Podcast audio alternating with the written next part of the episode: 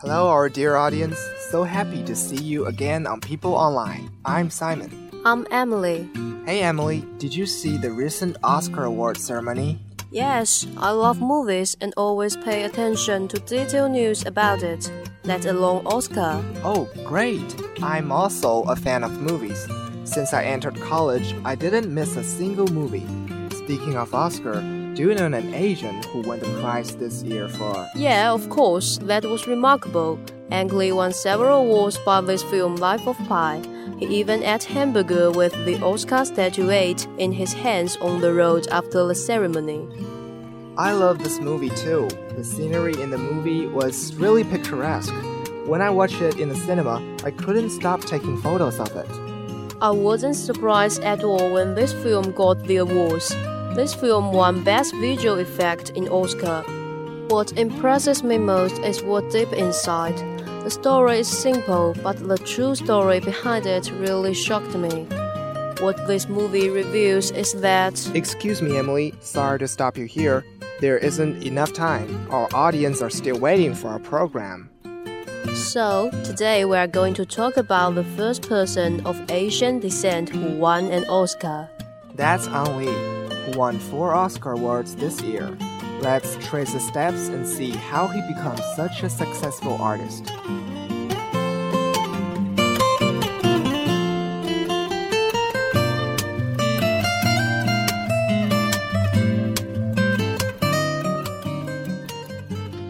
An Li was born in the town of Chaozhou in Pingtung, a southern agricultural county in Taiwan.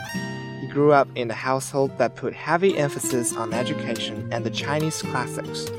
Both of Li's parents moved to Taiwan from mainland China following the Chinese nationalists' defeat in the Chinese Civil War in 1949. Li's father imbued his children with studying Chinese culture and art, especially calligraphy. Li studied in the provincial Tainan First Senior High School, where his father was the principal. He was expected to pass the annual joint college entrance exam, the only route to a university education in Taiwan.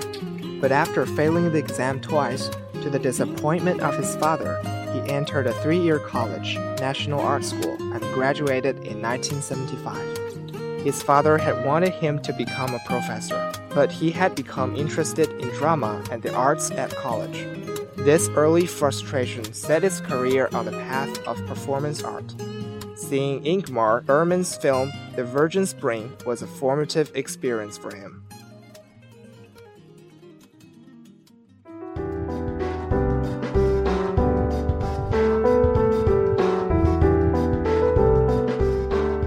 After finishing the Republic of China's mandatory military service, Li went to the US in 1979 to study at the University of Illinois at Urbana-Champaign, where he completed his bachelor degree in theater in 1980.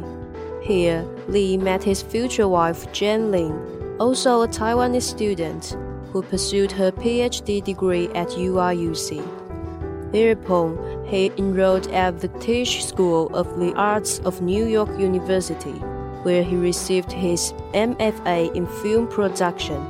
He was a classmate of Spike Lee and worked on the crew of his thesis film, Joe's Bed-Stuy Barbershop We Cut Heads.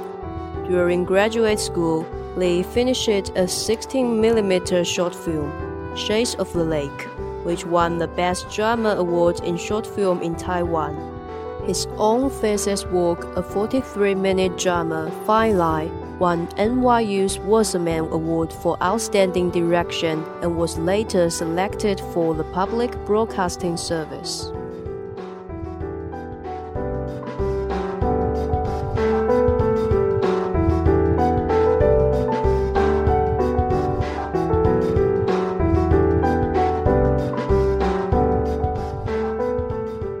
NYU thesis drew attention from the William Morris Agency, the famous talent and literary agency that later represented Lee. At first, though, WMA found Lee few opportunities. and Lee remained unemployed for six years. During this time, he was a full time house husband, while his wife, Jane Lin, a molecular biologist, was the sole breadwinner for the family of four. This arrangement, usually an embarrassment in most societies, put enormous pressure on the couple, but with Lin's support and understanding, Lee did not abandon his career in films, but continued to generate new ideas from movies and performances. He also wrote several screenplays during this time. In 1990, Lee submitted two screenplays, Pushing Hands and The Wedding Banquet, to a competition sponsored by Taiwan's Government Information Office, and they came in first and second respectively. The winning screenplays brought Lee to the attention of Li-Kong Hsu, a recently promoted senior manager in a major studio who had strong interests in Lee's unique style and freshness. Xu, a first time producer, invited Lee to direct Pushing Hands, a full length feature that debuted in 1991.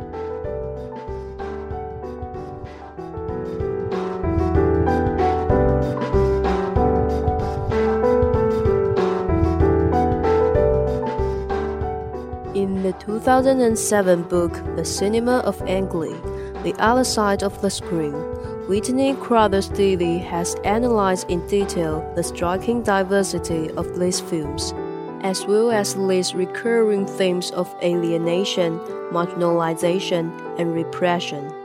Many of Lee's films, particularly his early Chinese trilogy, have also focused on the interactions between modernity and tradition. Some of his films have also had a light-hearted comic tone which marks a break from the tragic historical realism which characterized Taiwanese filmmaking after the end of the martial law period in 1987, while The Wedding Banquet became a breakout hit for Lee as the most proportionately profitable film of 1993. It was Sense and Sensibility that brought Lee his first true international acclaim.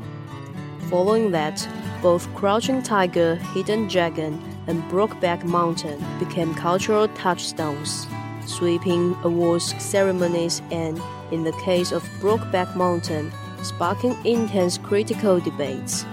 When asked by a TV interviewer how he found his films, Lee is said to have replied, I don't find my films, my films find me.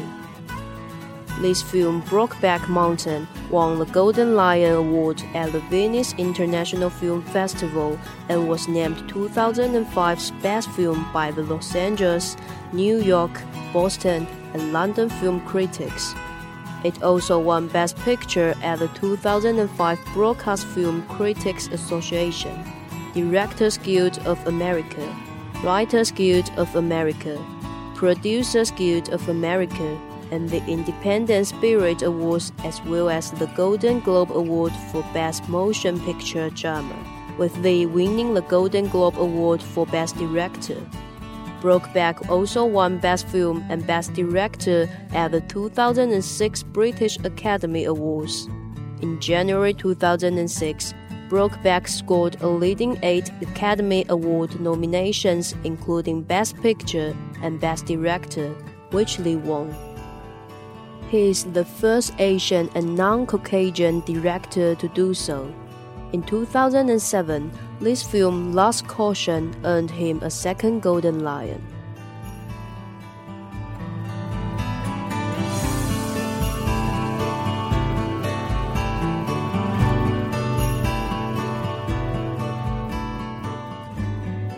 Pushing Hands was a success in Taiwan both among critics and at the box office. It received eight nominations in the Golden Horse Film Festival, Taiwan's premier film festival. Inspired by the success, Li-Kong Hsu collaborated with Lee in their second film, The Wedding Banquet, which won the Golden Bear at 43rd Berlin International Film Festival and was nominated as the best foreign language film in both the Golden Globe and Academy Awards. In all, this film collected 11 Taiwanese and international awards and made Lee a rising star. These first two movies were based on stories of Chinese Americans, and both were filmed in the US. In 1995, Xu invited Li to return to Taiwan to make Eat, Drink, Man, Woman, a film that depicts traditional values, modern relationships, and family conflicts in Taipei. The film was a box office hit and was critically acclaimed. For a second consecutive year, Lee's film received the Best Foreign Language Film nomination in both the Golden Globe and Academy Awards, as well as in the British Academy Awards. Eat, Drink, Man, Women won five awards in Taiwan and internationally, including the Best Director from Independent Spirit. The three films show the Confucian family at risk and star the Taiwanese actor Sihung Lung to form what has been called Li's Father Knows Best trilogy.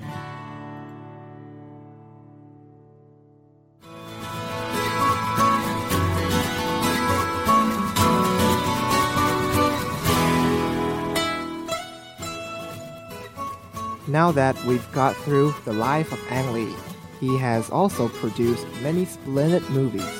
And now let's review the movies he has directed.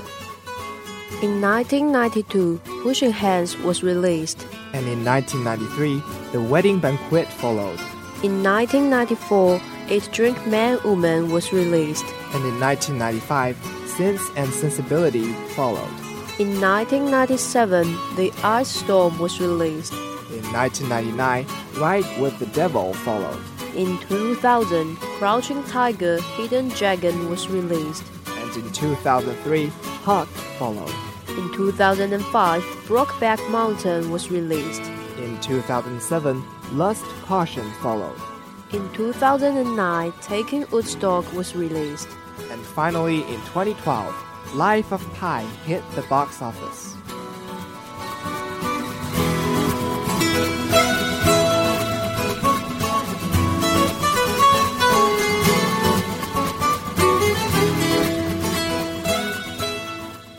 Simon, why are you laughing? because suddenly a funny story hit my mind. Come on, share it with us. Of course, I'm just going to tell you. One day, a man met a woman on the street for some reasons, and they started to talk about Ang Lee.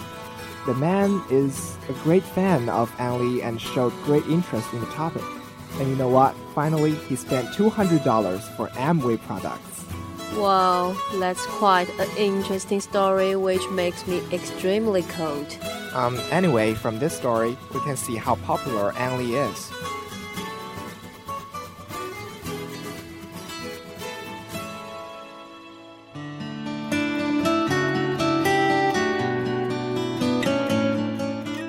We've talked about movies Ang Lee directed. So, Simon, do you like his movies? Of course, his movies really meet my demands. Which one leaves the deepest impression on you? Well, I guess it's Crouching Tiger, Hidden Dragon. In my early memories, Crouching Tiger, Hidden Dragon is a movie filled with Chinese elements and wild imagination. Profoundly shows love and hate between people in Asian China. Um, though it is an action wuxia movie, every movement is so elegant and fuses with tangled love and profound Chinese culture. Um, it not only lies in the reality but also inside people's heart. Compared to movies nowadays, Crouching Tiger, Hidden Dragon lacks in fancy stunts, but still outstanding with its interpreting of love. And from an aesthetic aspect, the fighting part is more than a beautiful work of art. Oh, Simon, I can't agree with you more. This movie is really a successful Ang Lee, not only in China but also worldwide. With Chinese dialogue and English subtitles, the film became the highest grossing foreign film in many countries at that time, including the United States and the United Kingdom, and was nominated in 10 categories at the Academy Awards. Wow, you have a good memory. The movie also inspired such established directors as Zhang Yimou and Chen Kaige to explore wuxia films for Western audiences. So, what about you, Emily? Which is your favorite? It goes without saying that I like Life of Pi most. You stopped me talking more about it at the beginning of our program. So now you can say more. What is the movie about? Maybe some of our audience haven't seen the film before. Well, the story was a retrospective first person narrative from Pi, a 16 year old boy from India, who is the only human to survive the sinking of a freighter on the way from India to Canada. During this unlikely journey, Young Pi questions and reassures his belief in God and the meaning of life. What makes it so successful? I mean, what's special about the movie? Well, not to mention its high tech 3D special effects, it is the wisdom of it enlightens us. We understand that the life of us and ourselves are supposed to be get well along with rather than being conquered. The movie made its commercial premiere during the Thanksgiving weekend of 2012 in the US and worldwide and became a highly critical and box office success. In January 2013, Life of Pi earned 11 Academy Award nominations, including Best Picture, Best Director, Best Adapted Screenplay, and Best Visual Effect, following Spielberg's Lincoln, which earned 12. Ang Lee went on to win the Academy Award for Best Director.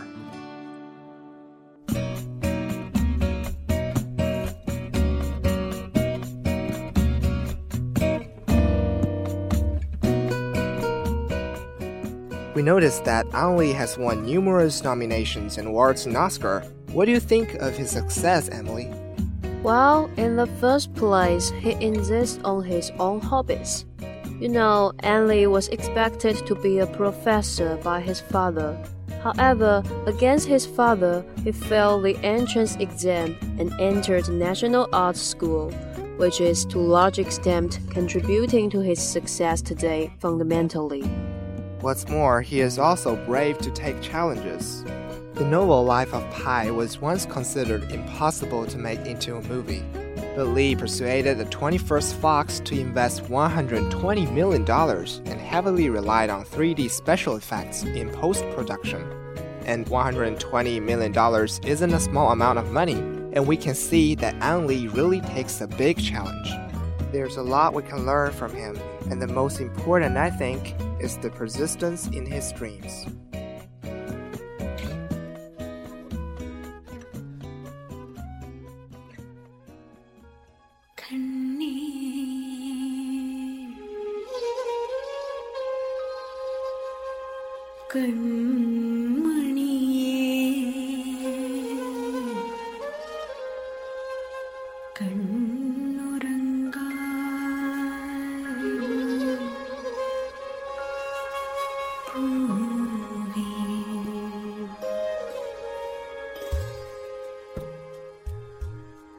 This is the end of our program today.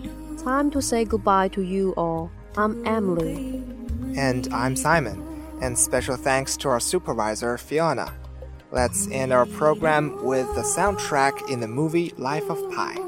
For more programs, please log on to our website. That's radio.uibe.edu.cn. See you next time. Bye. Bye.